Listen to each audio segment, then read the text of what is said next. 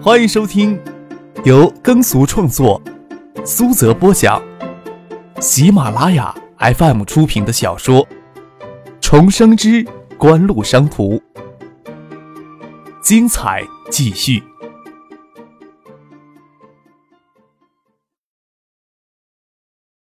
第五百八十四集。作为华夏电子的成员企业，联信电子的总裁肖瑞明也在此次的参观阵容当中。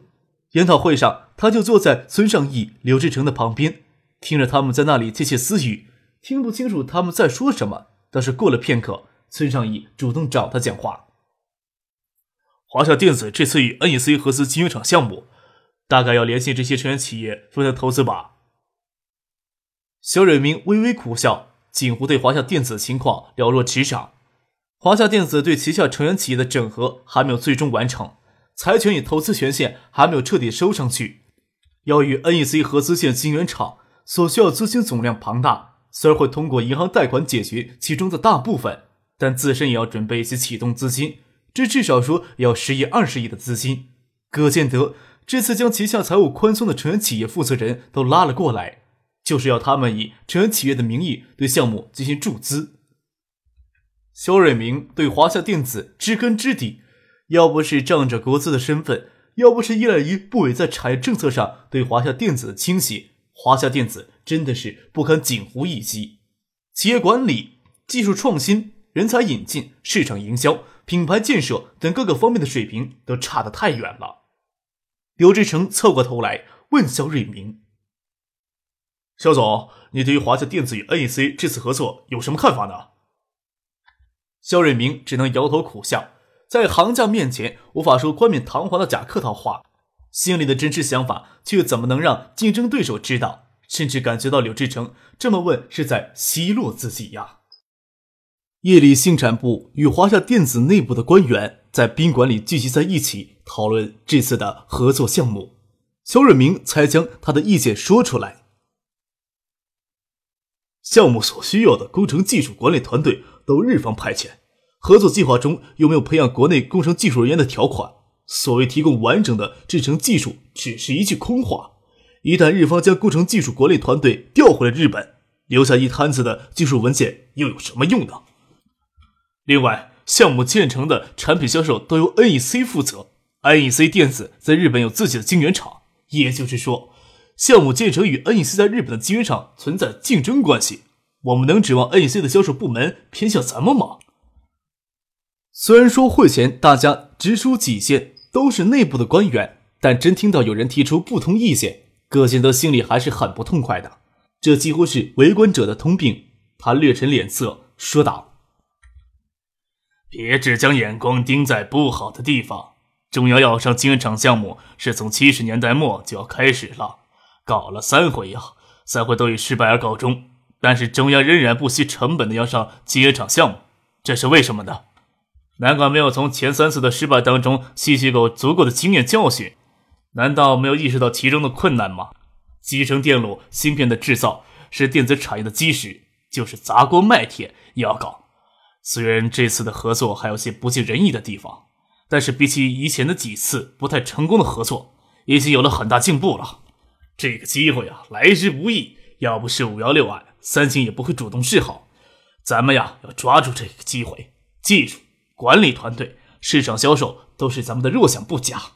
但是咱们不去考虑日方想方设法的去补足，难道还指望人家都全部白给咱们吗？中央决策组建华夏电子信息产业集团，就是寄希望我们华夏电子能在国内信息产业发展上承担大的责任。不能因为自己要克服一些困难就有所畏惧，眼睛就消极的盯着不好的地方呀。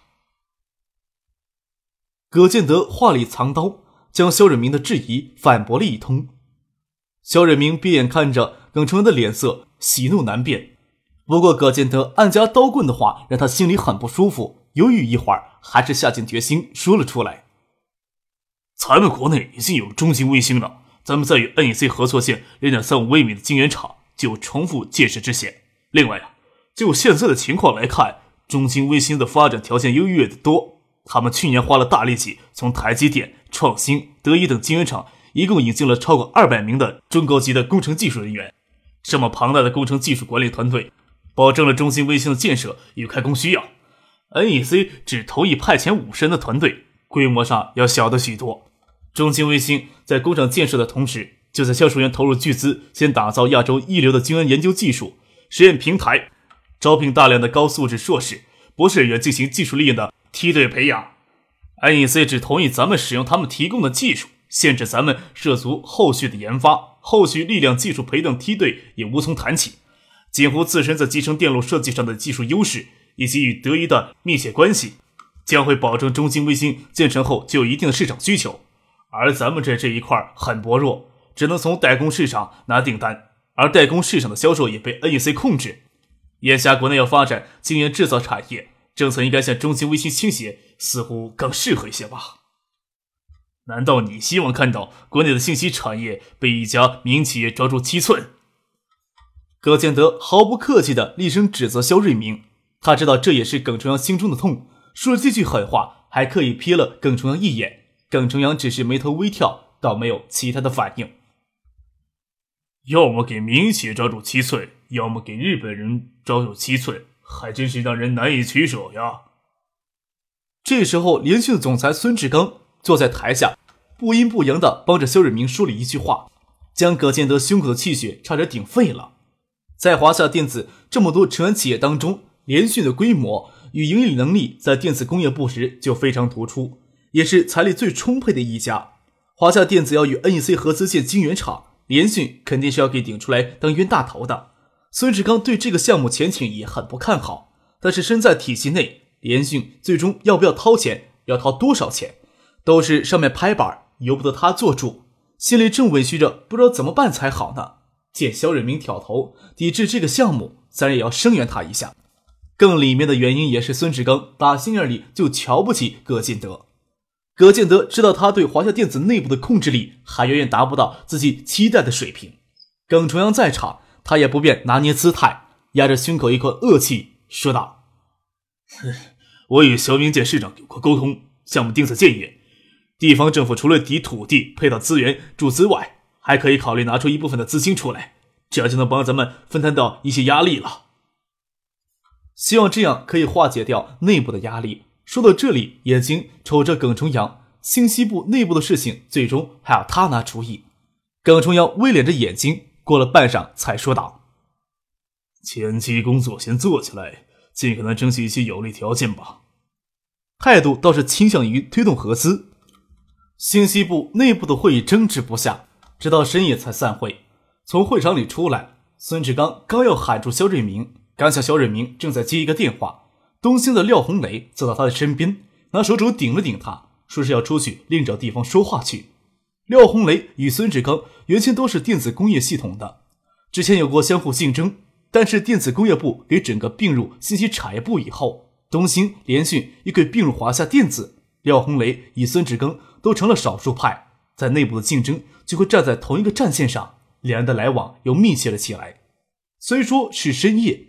撇开各自的下属从宾馆里出来，这夜色恰到好处。嗨，肖瑞明啊，今天是不是吃错药了？部委大家都心知肚明的，易云飞是不利公开倾向于扶持景湖的。耿重阳这次没有轻易让易云飞参与进来，态度已经很明显了。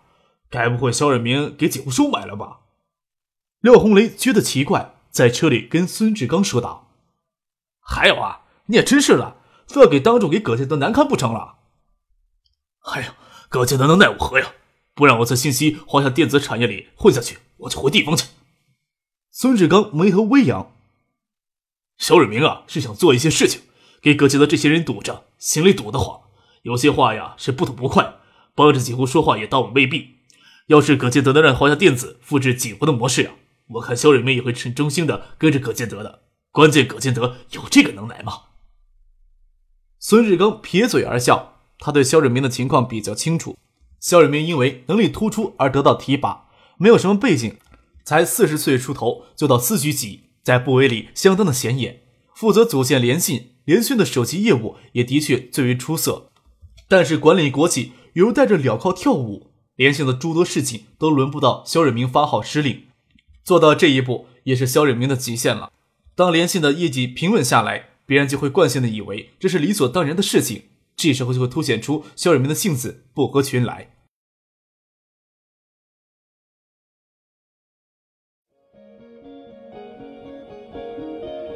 您正在收听的是由喜马拉雅 FM 出品的《重生之官路商途》。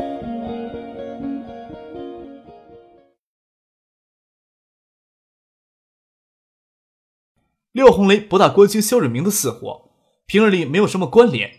他问孙志刚：“哎，与 NEC 合资的项目，集团里会让谁先投呀？还是说纪委里会插一脚呀？”“哎，谁知道呀？谁爱来谁来。要是熟悉的人呀，我劝他不要趟这个浑水呢。要是啊，看谁不顺眼，我倒会顺手推他一把，看他怎么将这烂摊子砸烂在自己手里呢。”孙志刚笑着说。你说呀，部委里除了你我之外，还有肖瑞明之外，还有谁更了解季虎的厉害之处呀？葛建德斗不过那小子，迟早呀会给那小子玩死。耿崇阳的态度也不会永远一成不变，更不可能永远霸着那个位置。啊，你是不是有别的消息来源呢？廖红雷疑惑的问道。嘿，哪有什么消息来源呀？孙志刚说道。上面的矛盾呀，主要还是集中在。路线方针上，咱们有时候也只能看到路线方针的变化，而看不到背后的矛盾较量。五幺六案是军方亲自推动的，说到底，你相信崔文义会因为他儿子被扣押的事情搞这么大动静吗？非常果断的动作是发生在印尼排华骚乱以后。我看上面有些人的立场在悄然的发生转变。与 NEC 合资项目现在是很难阻止了，但是这个合资项目能做成倒也罢了，要是再次做砸了。只怕就不会轻易再说声吸取经验教训就能糊弄过去了。你认为这次合资项目的成功几率能有多大？在东华门外的新湖国际社区里，三星为在建业工作的高级管理人员租下多套高级公寓。李在珠来往建业的次数多了，就在社区里备下一套豪华公寓，倒是很方便。有许多父亲高校的年轻女孩子喜欢到国际社区来当口语家教。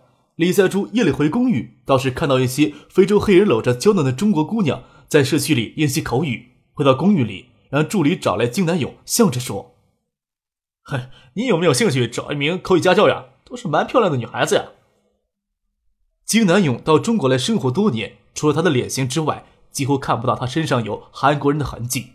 只是说：“你呀，要是有兴趣，也留忙里找了两个女孩子。哎，我呀，就算了。”李在珠笑了笑，说起正事儿：“咱们给景湖发出那个正式要求合作技术的电函回复了没有啊？”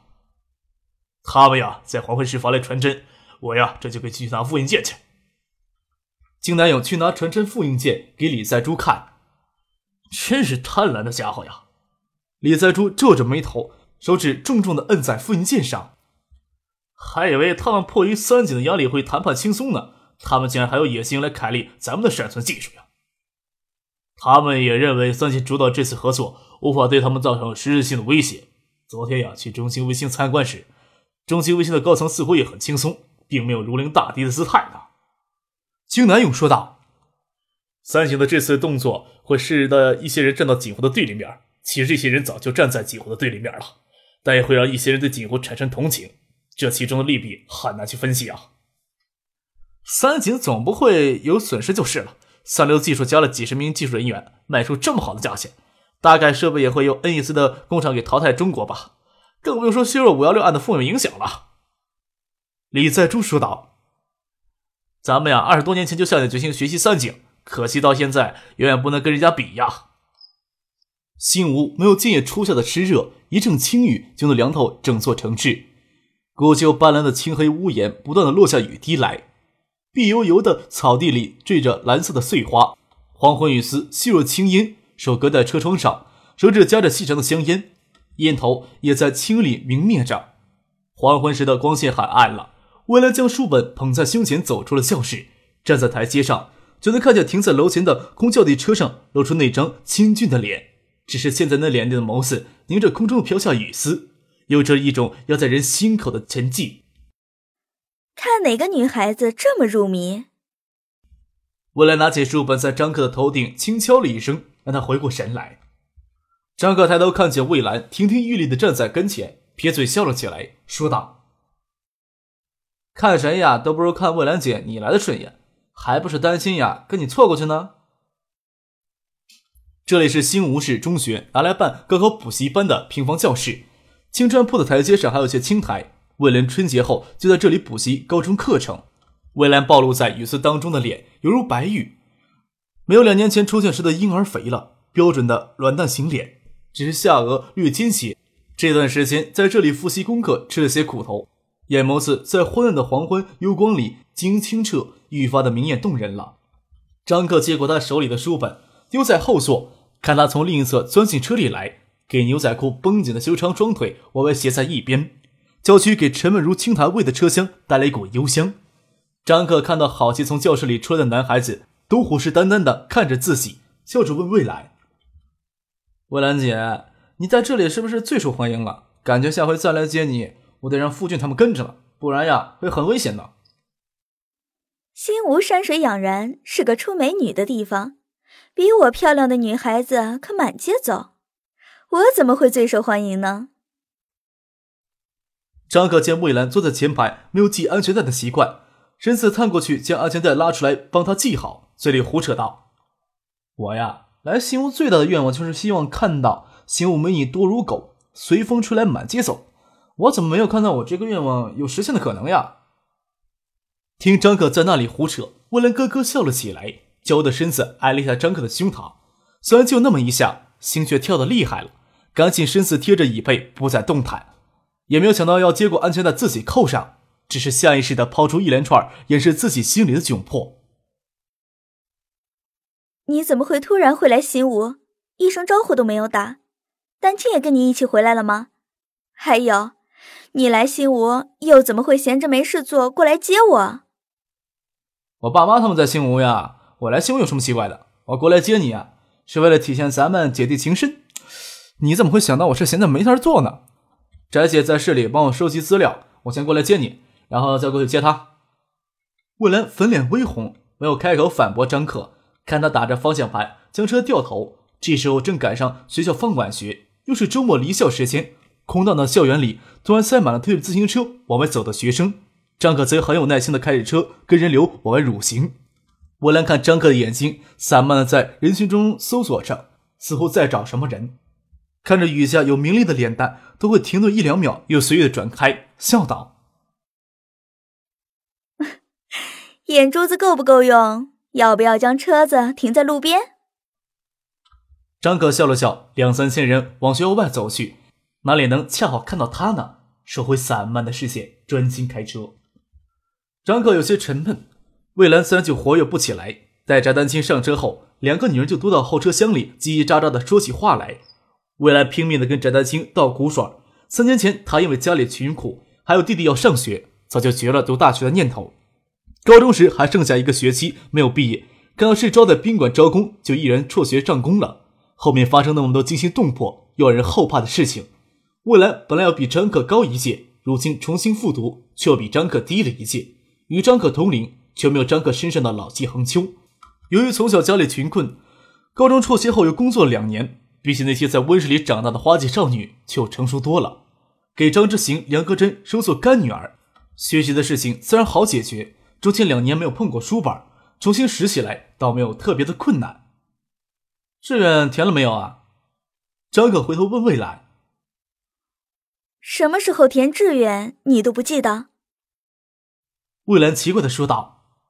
张克嘿然一笑，又不是只隔一年的事情，他的确不记得填志愿是具体日期了。我呀，居然是保送的生，哪里会关心这个呀？你打算读哪个学校呀？现在是越复习越没有信心。再说，不是我想读哪所学校就能读哪所学校，要能考上才行。往东大随便塞两三个人进去，一点痕迹都不露的话，你也读东大吧。志愿没有填的话也没关系，张可说道。翟丹青在旁边帮腔道：“赶巧我们这几天讲东大国务院的院长招安了。”我兰捂着耳朵尖叫起来：“不许说这些话，消磨我的意志力！一口气松下来，就可能再攒不足劲儿了。就剩一个月了，你们要拿鞭子抽着我往前跑才是，不是说这些话拖我的后腿。张克与翟丹青笑了起来。张克说道：“我呀，倒是很愿意拿鞭子抽着你呢。”吃过了晚饭，大兴工贸的刘斌来访，询问的电子配套工业项目，是选择大兴工贸为协助方。说到底，这个项目也是锦湖在背后推动着，只不过派不出合适的人手，就让刘斌当总协调人，也让大兴工贸沾些利益。送走了刘斌，张克与父亲在坐回二楼的阳台说话。淅淅沥沥的下了一天细雨，到夜里没有停，反而淅淅沥的大了些。天空给暗紫色的云层覆盖着，除了雨滴冰冷的反光，天空再没有一点光透下来。别墅区里的灯火也很稀松，四处暗黢黢的。今年呀，提前入梅了呀。望着渐进来的雨点，张之行感慨了一句：“小江流域通常都会在六月七日或者八日左右的时候进入梅雨期。”七月中旬出梅，今天才是六月一日。看着淅淅沥沥的雨下个不停，看来像是提前入梅了。